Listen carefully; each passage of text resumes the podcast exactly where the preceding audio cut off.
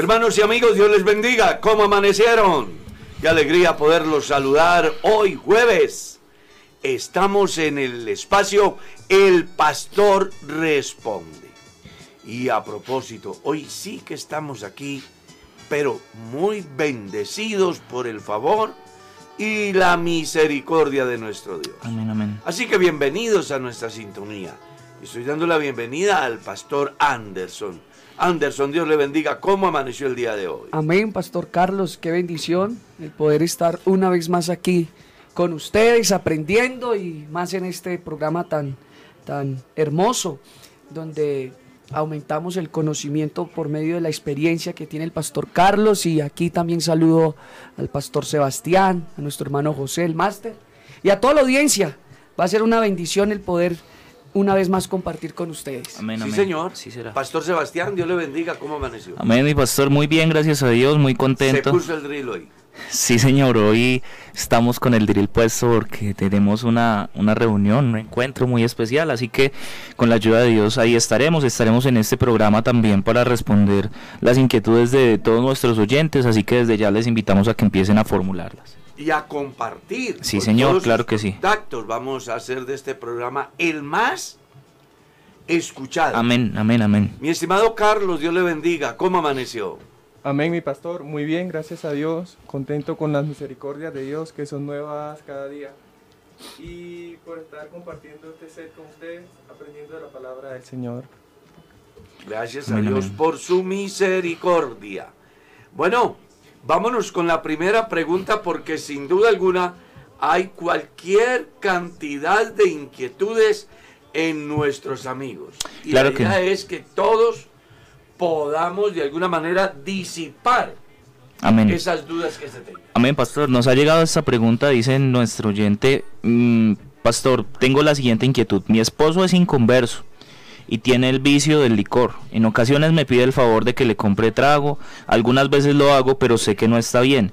Quisiera explicarle a él por medio de la palabra que no debo hacerlo para que no me vuelva a pedir esos favores, ni comprarle licor, ni acompañarlo a misa porque alguna vez también lo hice. ¿Qué parte de la Biblia puedo leerle? Vea, lo primero que debe de tener en cuenta mi estimada hermana es que el salmo es claro. No pondré delante de mis ojos cosa injusta. Aborrezco la obra de los que se desvían. Ninguno de ellos se afirmará delante de mí. Debo de tener en cuenta de que el cristiano bíblicamente debe de saber que no debe de participar de aquellas cosas que van en contravía de nuestra fe. Y desde el punto de vista de ella misma, dice, me siento mal. Eso hace que nos lleve a pensar que una vez que usted le compre licor a su marido, o va a una reunión religiosa fuera de la iglesia, usted no va a tener paz, claro, porque es que su conciencia le dice que lo que está haciendo está mal hecho. Entonces usted lo que tiene que hacer es sentarse con él cuando él esté en su sentido cabal y hacerle saber que usted no va a participar de los pecados ajenos porque también está escrito que no participemos de los pecados ajenos. Y también está escrito que salgamos de ahí, que no toquemos lo inmundo. Y entonces Dios nos recibirá y será Él para nosotros Dios y nosotros para Él sus hijos. Aquí va a jugar un papel muy importante el carácter cristiano. Porque ¿qué cristiano en el desarrollo de su vida no ha sido presionado a hacer lo malo? Pues usted no es la excepción. Solamente basta con que lea la historia de José, la historia de Daniel, la historia de los tres amigos de Daniel y la historia de la iglesia a lo largo de nuestra estadía sobre la tierra. Y siempre en cualquier lugar y en todo momento Alguno ha de estar siendo presionado para que se involucre en lo malo. Pero ahí ya juega un papel muy importante, es mi carácter. Y yo tengo la posibilidad de decir sí o la posibilidad de decir no. Y nadie me puede obligar a hacer lo que yo no quiero hacer. Amén. Sigamos. Bien, por acá dice, Dios le bendiga hermanos, espero que estén muy bien. Hermano Carlos, tengo dos hijos que se encuentran apartados del camino del Señor. Mi hijo está metiendo, pues, metido en las drogas y eso a mí me tiene agobiada, tanto que no sé de qué manera orar a Dios por él. Pues no quiero verlo más, eh, más adelante viviendo debajo de un puente. Necesito un consejo de cómo orarle al Señor. Bueno, con respecto a la oración, pues usted como madre o padre de familia, el deber nuestro siempre es orar por nuestros hijos para que Dios tenga misericordia de ellos. Así que no hay un consejo dirigido acerca de cómo debe hacer la oración. La oración de cada padre por sus hijos siempre debe ir buscando el bienestar de nuestros hijos y eso sí, diciéndole a Dios que haga su voluntad. ¿Ya? Pero es que aparte de orar hay que actuar. Y muchas veces nuestros hijos se pierden porque más allá de que seamos gente que oramos mucho, no somos gente que actuamos en el momento oportuno. Es muy posible que algo haya sucedido en la crianza de los hijos. Y estos, a causa de la ausencia de corrección a tiempo, de amor a tiempo, de cuidado a tiempo, pues se hayan dejado influenciar de sus amiguitos y hayan tomado caminos adversos. Supongamos que nada de eso ha pasado en su familia. Vamos a pensar que usted ha sido un, padre y una madre de familia que ha sido ejemplar, que los ha instruido en el camino del Señor, que ha orado por ellos, que ha tratado de corregirlos a tiempo, ellos han crecido, han tomado sus propias decisiones, pues usted lo que tiene es que fijar reglas en la casa. ¿Ya? Y esas reglas son, venga amigo, yo lo aprecio mucho, lo quiero mucho, mientras usted se comporte a la altura, todo está aquí a su alcance. Pero en el momento que usted toma esa decisión de ir a participar de todo lo que el mundo le ofrece, no queriendo escuchar a Dios a través de su palabra, ni queriendo escucharnos como Padre, pues nosotros no podemos tolerarle su pecado. No podemos soportar que usted se convierta aquí en un problema, no solamente para usted, sino también para la familia. Y si hay niños menores, pues también va a ser una mala influencia. Entonces, aquí tenemos que tener carácter y hacerle saber que mientras no actúe dentro de las reglas establecidas en casa, no puede vivir en casa. Amén. Eso es todo. Sí, señor. Amén, pastor. Eh, también un oyente nos pregunta, nos dice que si el bautismo para los niños eh, de la Iglesia Católica es válido. Bíblicamente el bautismo es para el perdón de los pecados. Déjeme hacer un comentario importante al respecto. Primero vamos a decir que la palabra bautismo viene de baptismo, que es una palabra griega que quiere decir sumergir. ¿Ya? Y que en el correr del tiempo le han dado un giro a esparcir, que es de donde se desprende la práctica católica. Dentro de la práctica católica hay varias formas de ver el bautismo. Entre ellos está el bautismo infantil, el bautismo de la buena fe, el bautismo de sangre, ¿sí? El bautismo del adulto que jamás había escuchado lo de su religión, pero que en el orden bíblico el bautismo es para el perdón de los pecados según Hechos capítulo 2, verso 38. Según San Marcos capítulo 16, el verso 15, los únicos que se deben de bautizar son los que creen. Según el libro de Hechos de los Apóstoles capítulo 8, el bautismo los ejercían o accedían a él hombres y mujeres. Según Hechos capítulo 10, son personas adultas las que escuchan el mensaje y después de que Dios se ha derramado en el poder de su espíritu, dice Pedro, ¿puede acaso alguno impedir el agua para que sean bautizados estos que han recibido el Espíritu Santo también como nosotros? Y mandó bautizarlos en el nombre del Señor Jesús. Según Hechos capítulo 19, había un grupo de 12 personas que decían ser cristianos y que decían haber sido bautizados en el bautismo de Juan. Sin embargo, Pablo les explica el Evangelio, estos entienden y toman la decisión de bautizarse. ¿Qué es lo que quiero decir con todo esto? Que en el orden bíblico siempre el bautismo fue para adultos. Jesús fue claro en San Mateo capítulo 28. Vayan a todas las naciones y hagan discípulos. Es decir, las personas que abracen la fe deben de ser instruidas acerca de qué es el bautismo, quiénes se deben de bautizar, para qué y por qué. Con eso, sencillamente, nos debe de llevar a pensar que los niños no están en condiciones de creer ni de tomar decisiones.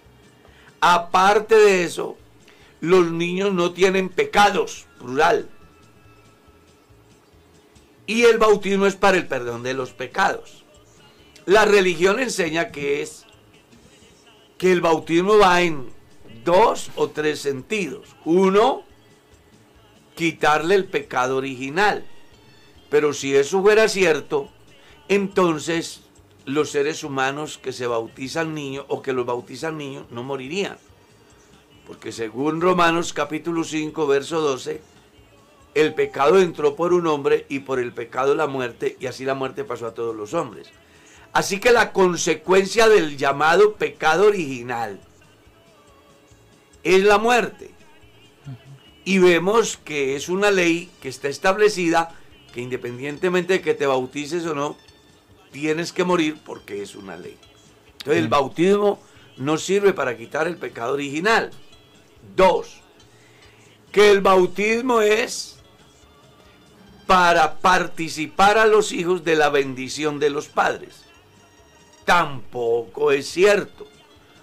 Ellos lo hacen basándose en el libro de Génesis capítulo 17 acerca de la herencia del pacto abrahámico fundamentado en la circuncisión, diciendo que así como la bendición de Abraham alcanza a todos los que se circuncidan bajo ese pacto, así también el bautismo que suministran los padres a los hijos los hacen partícipes de las bendiciones de los padres. Pero eso tampoco tiene asidero bíblico. Uno mira en la escritura y el bautismo es una decisión que toma cada individuo.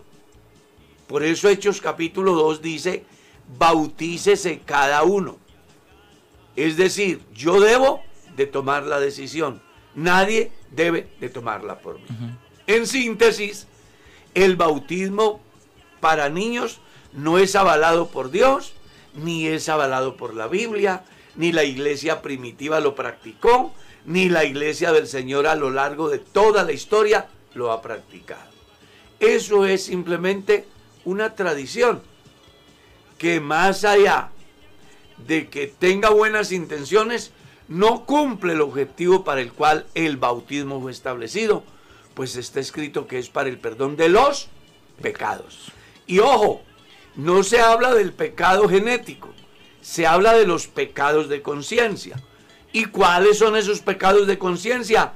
Aquellos que yo comienzo a cometer a partir del momento que mi personalidad se desarrolla y yo entiendo entonces o establezco diferencias entre el bien y el mal, entre el cielo y el infierno, entre Dios y Satanás, entre la vida y la muerte, entre lo que me conviene y no me conviene. Ojalá pues que esta sencilla explicación le sirva para que tengan claro que bíblicamente el bautismo es para las personas que están en condiciones de creer, de arrepentirse y de participar de una vida nueva en Cristo Jesús. Amén, amén. Amén. Aquí hay otra pregunta. Dice, quisiera preguntarles por qué en las iglesias venden. Yo creo que está refiriendo a las ventas de empanadas, algo así. Eso se puede, eso se puede porque tengo entendido que Dios no permitió vender nada en el templo. Es, es un fenómeno que es parte de la cultura de los cristianos. Yo digo que es como una cultura, porque ¿qué pastor, qué creyente no ha llegado a participar de dicha actividad? Hay circunstancias. Sería muy saludable que eso no se diera. Pero es bueno aclarar, bájale el volumen a la música para que no interrumpa con... Pero es bueno aclarar que muchos pastores, entre ellos este servidor, le tocó hacer cafeterías para tratar de reunir recursos para sacar adelante el proyecto de Dios en el sentido de un lugar donde la gente pueda congregarse. ¿Ya? Ahora, también es importante aclararle a la persona que tiene la inquietud que las iglesias no tienen cafetería en el templo. La cafetería es un lugar diferente al templo. Uno sabe que el lugar de reunión es para predicar el evangelio. ¿Ya? La cafetería casi siempre está en un lugar totalmente diferente a lo que es el templo. Es algo así como si el creyente, en vez de comprar en la cafetería de la iglesia, comprar en la cafetería del vecino, porque es un local diferente a lo que es el lugar de reunión. Sigan. Amén, pastor. También un oyente nos pregunta, dice, hermanos, Dios les bendiga. Em, ¿Cómo le contesto a una persona que me ha dicho que Dios creó lo bueno y lo malo? La respuesta está en el Génesis. Uno mira que Dios crea el mundo, ¿sí? Y una vez que ha creado el universo, pues establece al hombre sobre la tierra. Y sencillamente le plantea dos posibilidades que tiene. Una, vivir para siempre. O dos, desobedecer y morir. No es que Dios lo creó, sino que Dios hizo al hombre libre, en condiciones de tomar una decisión. Dios no hizo lo malo. Y no hay ningún mal en él. El fenómeno del mal es la consecuencia de la rebelión de un ángel que ha provocado una revuelta en el cielo y por lo cual ha sido arrojado al abismo. Y una vez que Dios crea el universo, pues es obvio que el enemigo que generó esa rebelión allá quiere también producir un caos en la tierra. Pero Dios antes de que este fenómeno se dé, persuade al hombre de que le espera dependiendo de su decisión.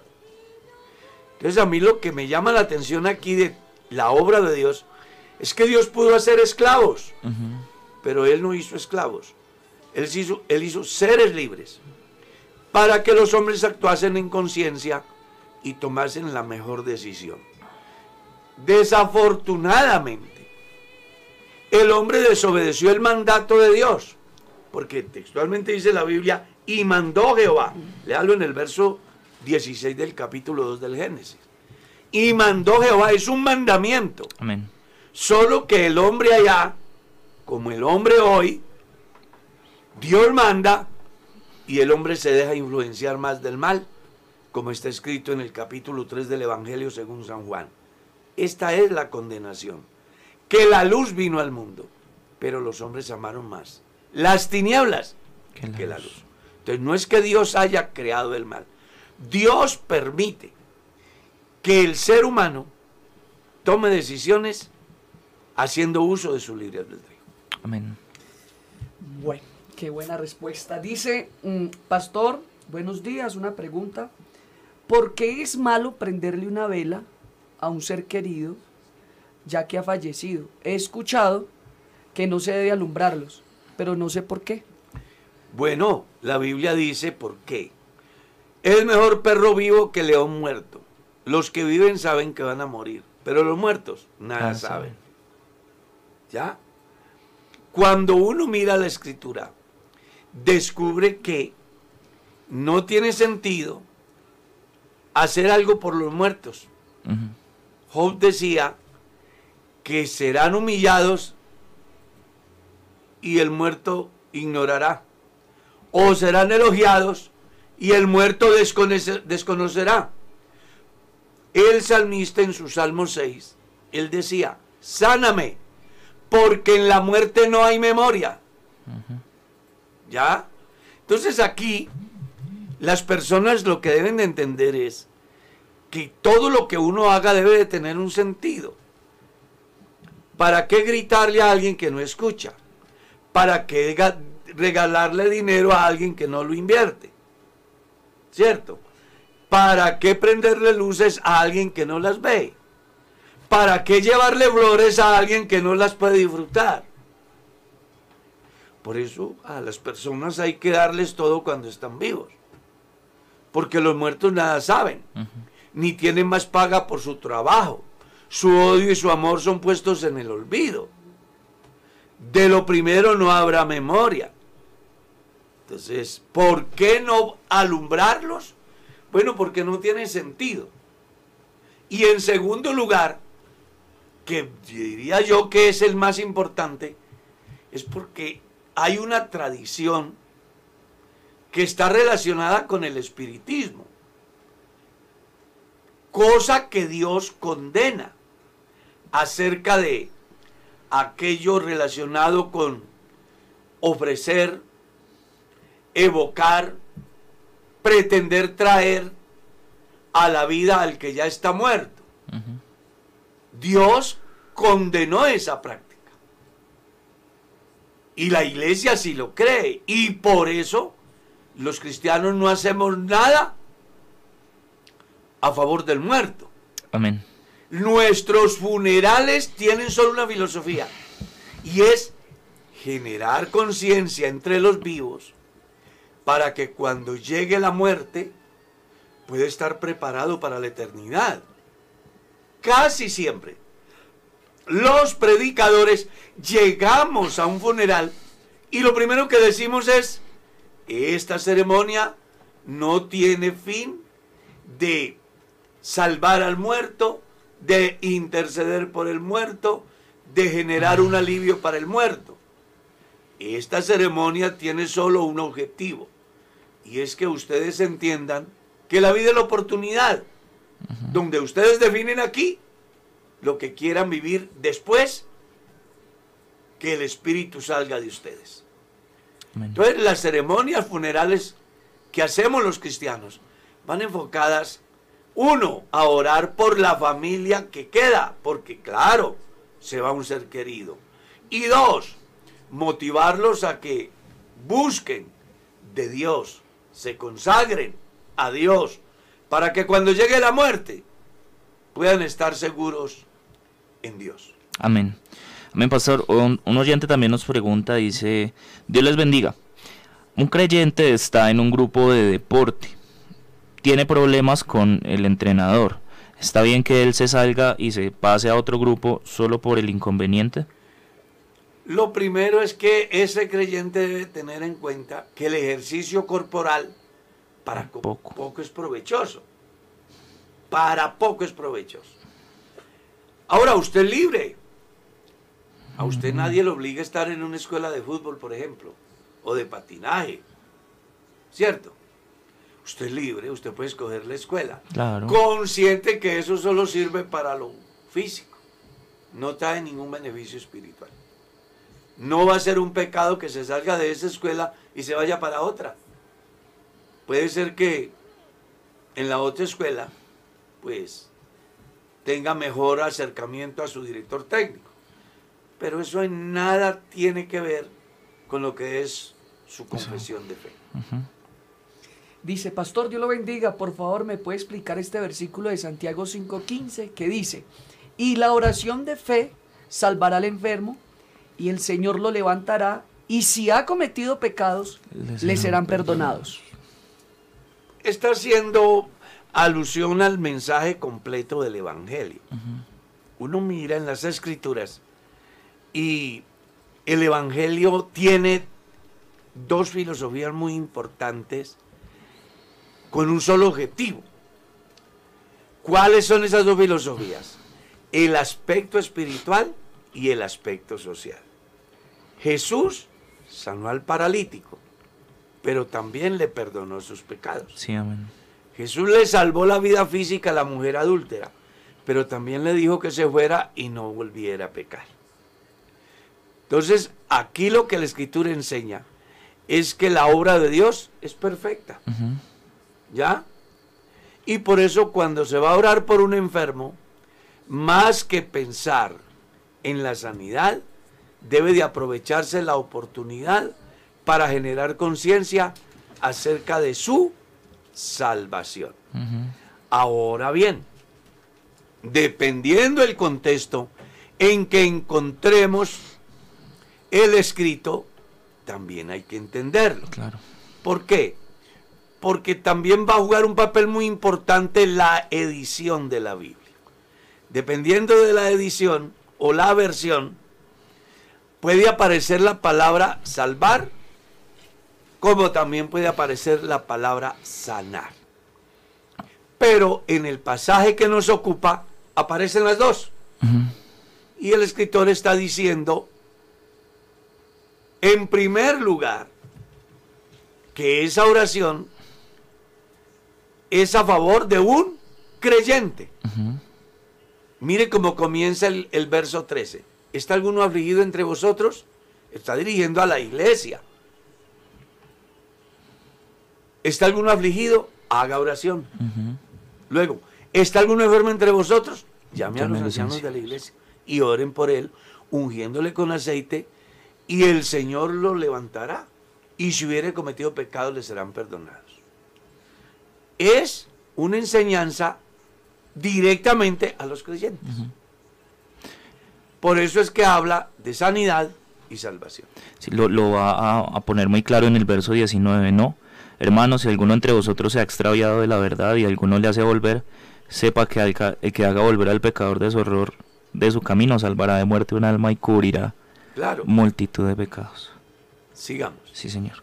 Pastor, en, un oyente también nos hace una pregunta, dice, em, hermanos, ¿es verdad que si uno le impone las manos a nuestros seres queridos cuando están dormidos, eh, a hijos, nietos, esta oración vale mucho? Pues creo que más que imponer las manos sobre ellos, es orar por ellos. La Biblia no dice que si le impone las manos a los nietos va a ser más escuchado por Dios. O que si no se las impone va a ser menos escuchado. Es un deber de los padres de familia orar por sus hijos. Muchas veces nosotros como padres, cuando nuestros hijos duermen, nos acercamos a su cuarto y oramos por ellos.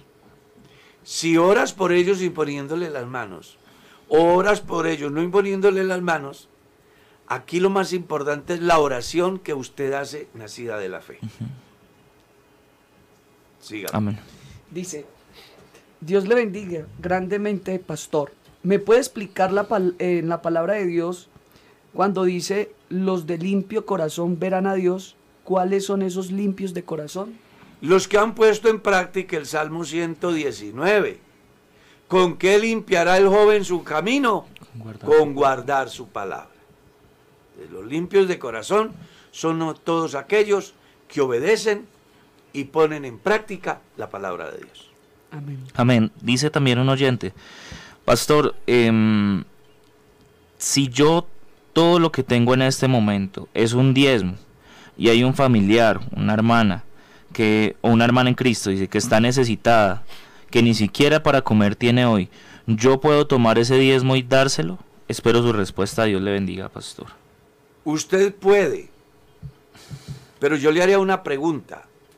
Usted debe 20 mil pesos en el banco y va por el camino y encuentra un indigente. ¿Usted cree que porque se los dio al indigente el banco le dice que le quedó paga la deuda? No, no. ¿Quién dijo que el diezmo es del creyente o es del pastor? El diezmo es de Dios. Usted no tiene por qué darle otro uso. Usted debe de llevarlo al lugar a donde Dios le ha dicho que debe de llevarlo. Si usted quiere ayudarle a otra persona, hágalo con su dinero, pero no lo haga con lo que no es suyo. Porque recuerde que el diezmo es de Dios. Eso es lo que dice la Biblia. Entonces aquí los cristianos deben de hacer uso de lo que les pertenece, no de lo que no les pertenece. Entonces eso es igual al creyente que dice, en la iglesia tal es una iglesia grande y ahí no necesitan. Y en la iglesia tal son muy poquiticos y sí necesitan. ¿Ya? Pues usted tiene que entender que cada cosa debe de estar en su lugar. Imagínese, me sorprende allí una persona y me dice que los impuestos que voy a pagarle al gobierno se los di a él porque los necesita más. Pues yo puedo hacerlo, pero la cuenta con el gobierno sigue en pie. Entonces, haga uso de lo que es suyo, no de lo que es ajeno.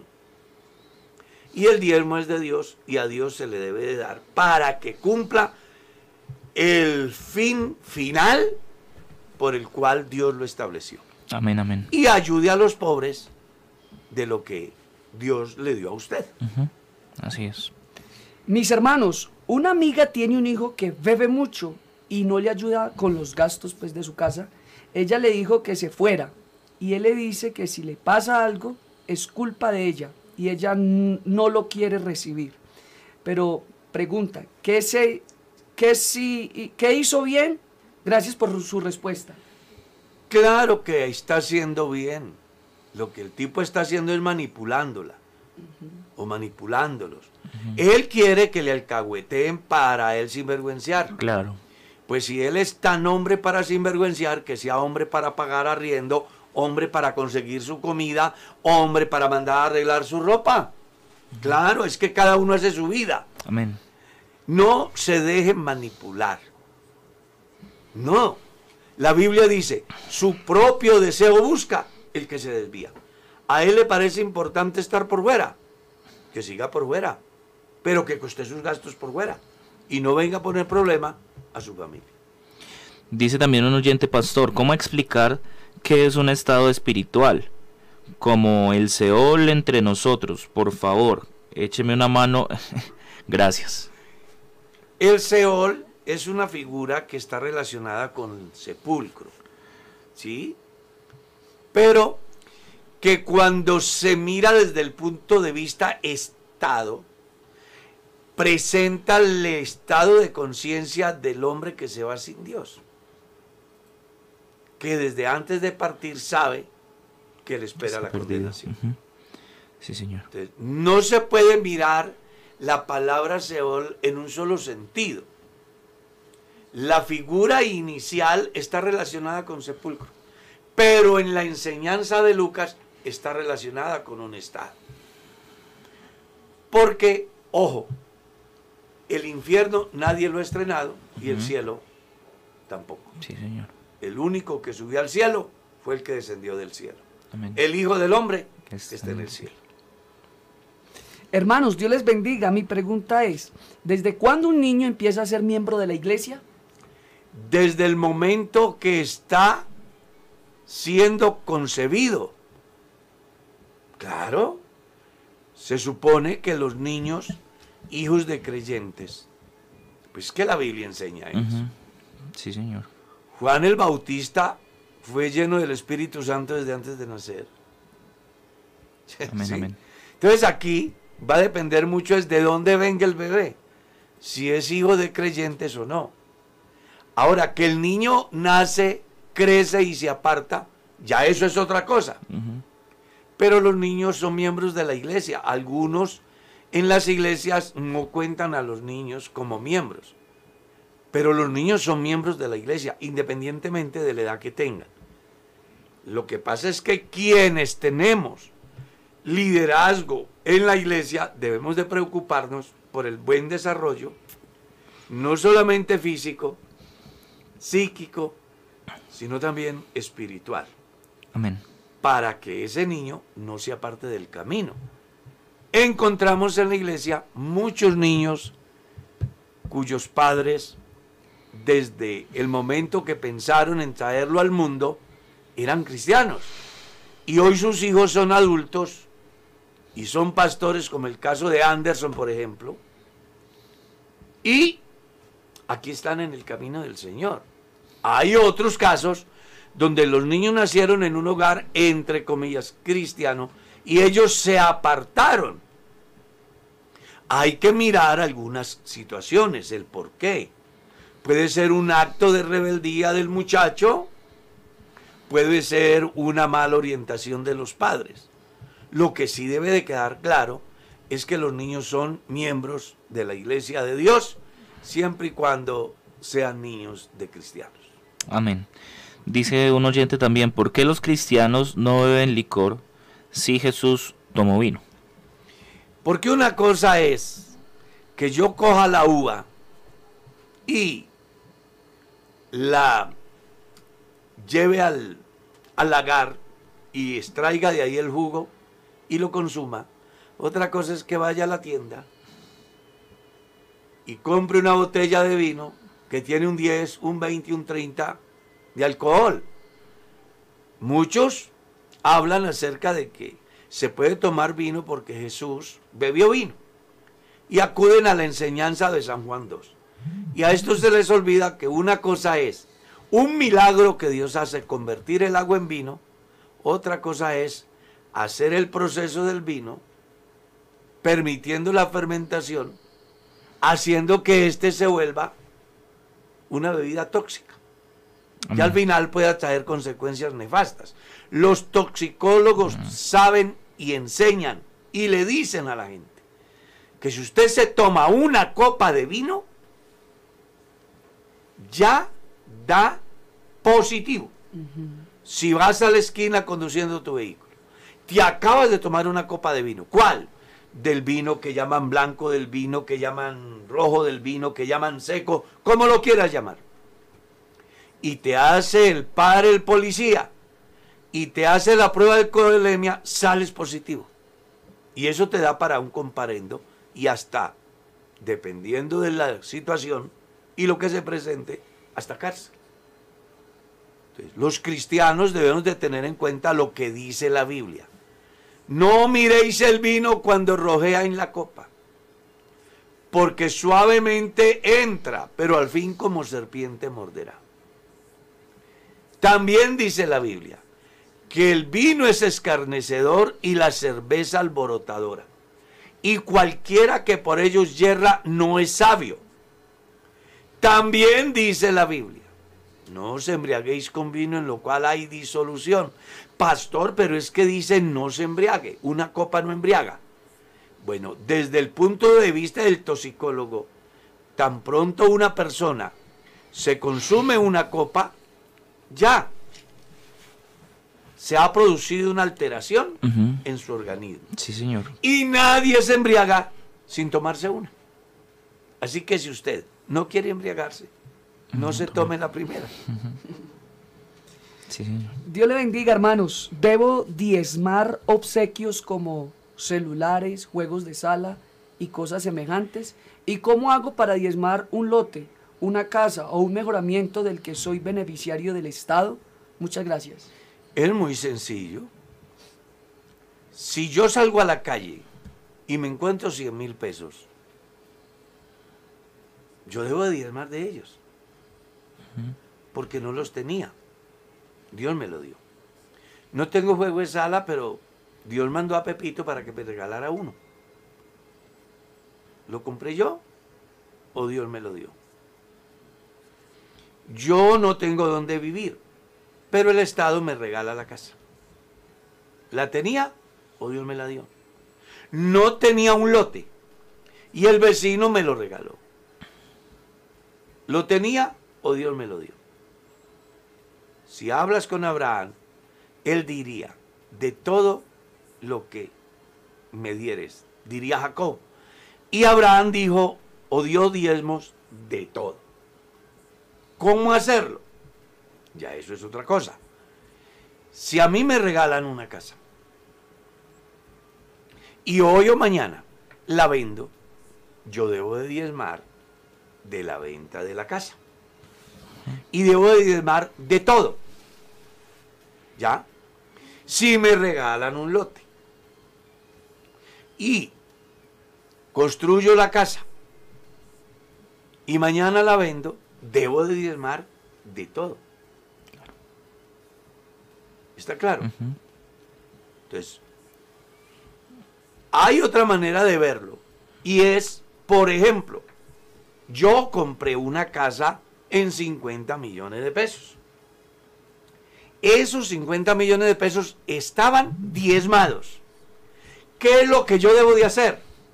En el supuesto de que mañana vendo la casa en 70 millones. Pues entonces yo ya no diezmo de los 70, porque yo ya había diezmado los 50. ¿De qué debo de diezmar? De los 20, que fue la bendición que Dios me dio en la venta de la. Amén, pastor. También un oyente nos quiere preguntar, dice bendiciones para todos. Mi pregunta, ¿es pecado si em, una mujer sueña con un hombre que no es su esposo o viceversa? Eso es parte del erotismo del ser humano y se puede dar por varias circunstancias. Una, porque ve mucha pornografía. Dos, porque ha pensado mucho en él o en ella. Y ha llevado su pensamiento hasta más allá de la admiración. Y eso puede repercutir en el momento del descanso porque el cerebro graba. Y eso puede darse en el sueño. Ahora, que si es pecado, sí y no. Sí, si usted ha llevado un proceso con anterioridad para llegar allá. No, si es un resultado de la casualidad. Porque también puede darse que una persona tenga sueños eróticos sin haber visto pornografía, sin haber contemplado a una mujer hasta llevar a pensarla, a hacer la suya. Porque creo que a todos los seres humanos pudo pasarles o puede pasarnos. Entonces ahí es que establecer las diferencias y no manejar extremos. Lo que sí debe de quedar claro es que el problema no es ser tentado. El problema es dejarme llevar de la tentación. Amén. Amén. Pastor, eh, ¿qué opinión tiene con respecto a la cremación de los creyentes? Pues eh, eso hay una discusión. Hay unos que creen que no se puede cremar, otros que pensamos que no hay problema.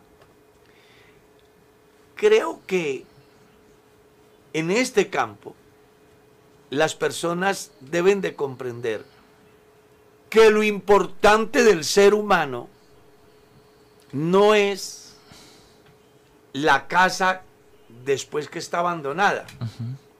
Lo importante del ser humano es mientras la casa está habitada. Y Job decía en su capítulo 14, hay vida en el hombre en tanto que el Espíritu de Dios esté en él.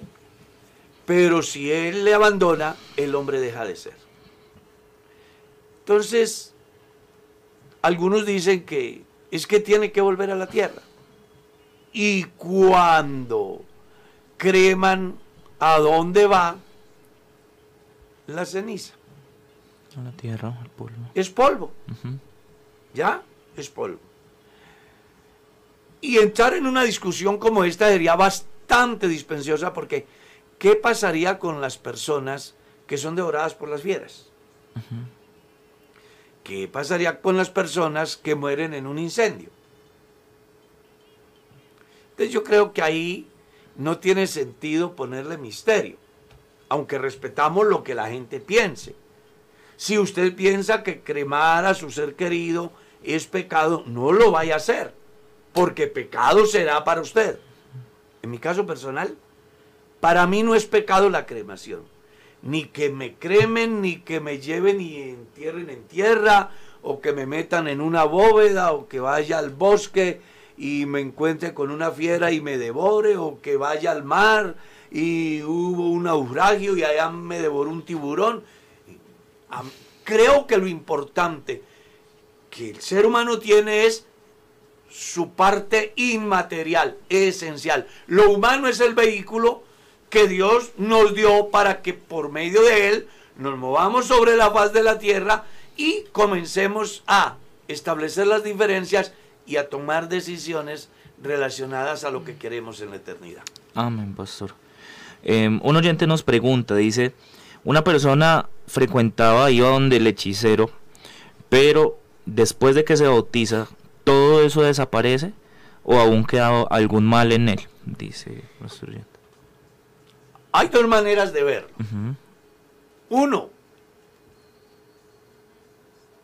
yo estaba leyendo, por cierto, un libro muy importante que se llama 150 casos de espiritismo.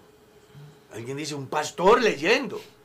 Eh, Es un libro que ha hecho un pastor muy prestigioso acerca de 150 vivencias que él trató de personas que fueron afectados por el espiritismo.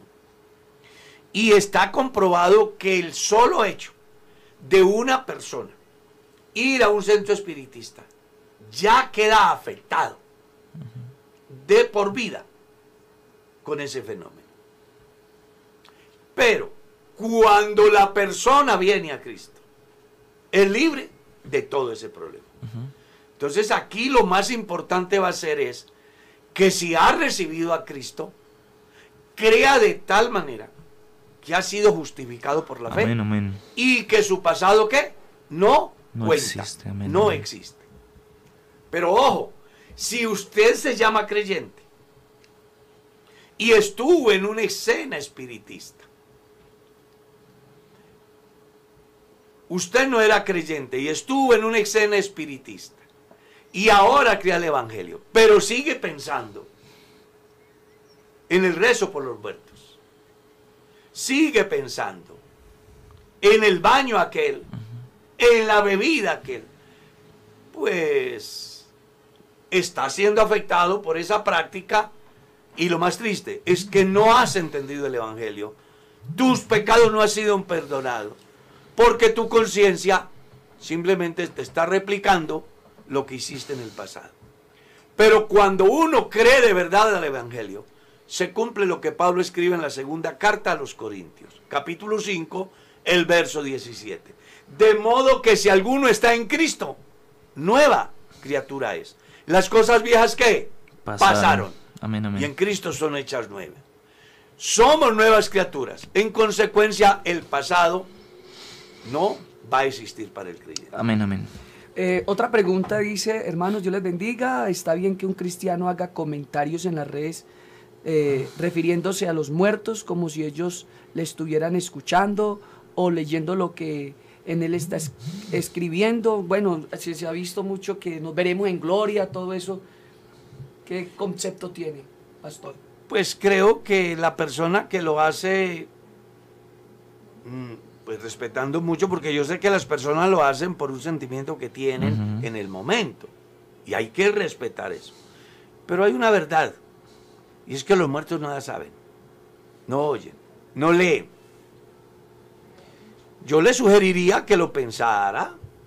Si es que cree que en la eternidad se va a ver con él pero dejar eso plasmado en las redes sociales creo que no es como tan importante.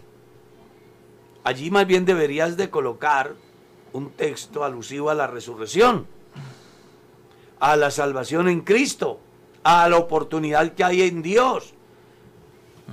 Pero comenzar a, a decirle que papi, que mami, que cómo te extraño, que espero verte en la eternidad, que yo sé que Diosito te tiene allá. Y, pues no sé, eso es muy subjetivo.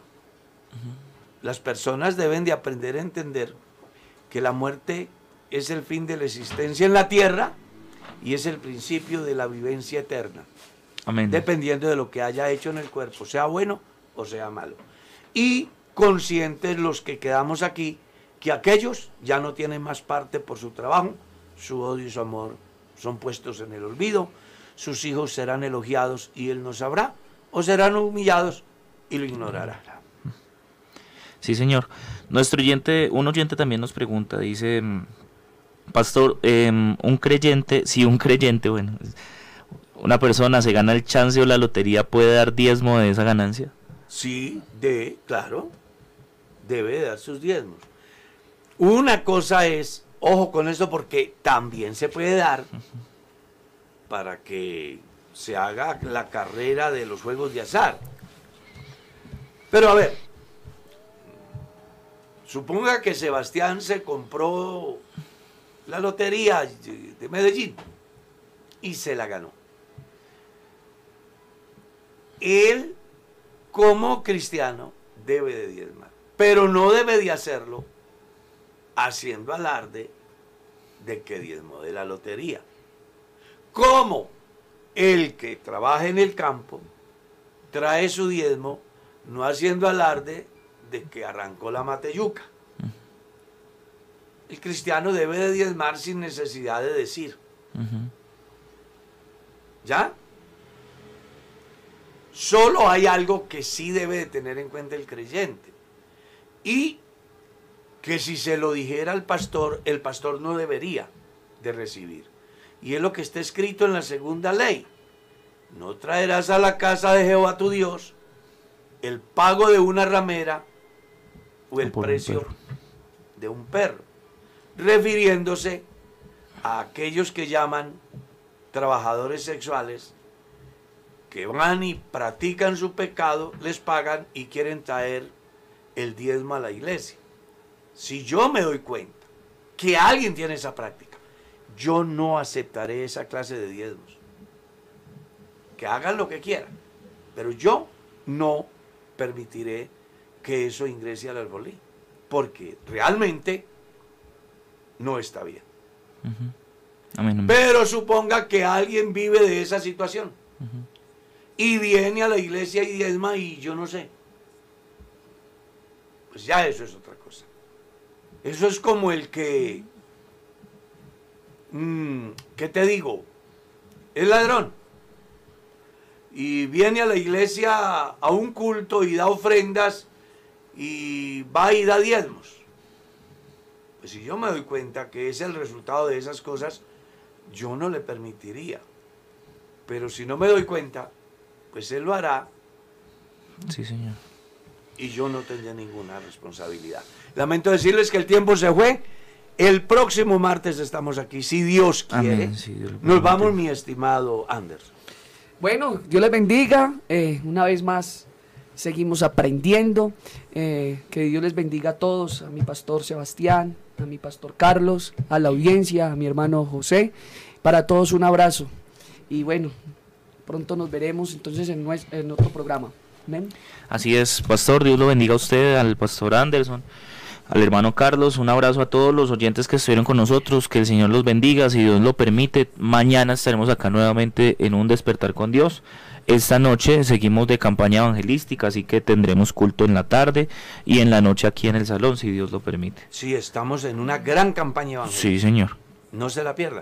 Y hoy a las 10 hay eh, una ceremonia de ordenación aquí en nuestra sede. Hay que orar por los pastores que van a recibir ese ascenso, por sus familias, por la iglesia donde ellos ejercen, para que después de la imposición de manos del presbiterio en ellos sean dados dones que se conviertan en desarrollo de aquellas iglesias donde por la gracia de Dios ellos ejercen. De mi parte, gracias por estar ahí. Dios los bendiga. Feliz día.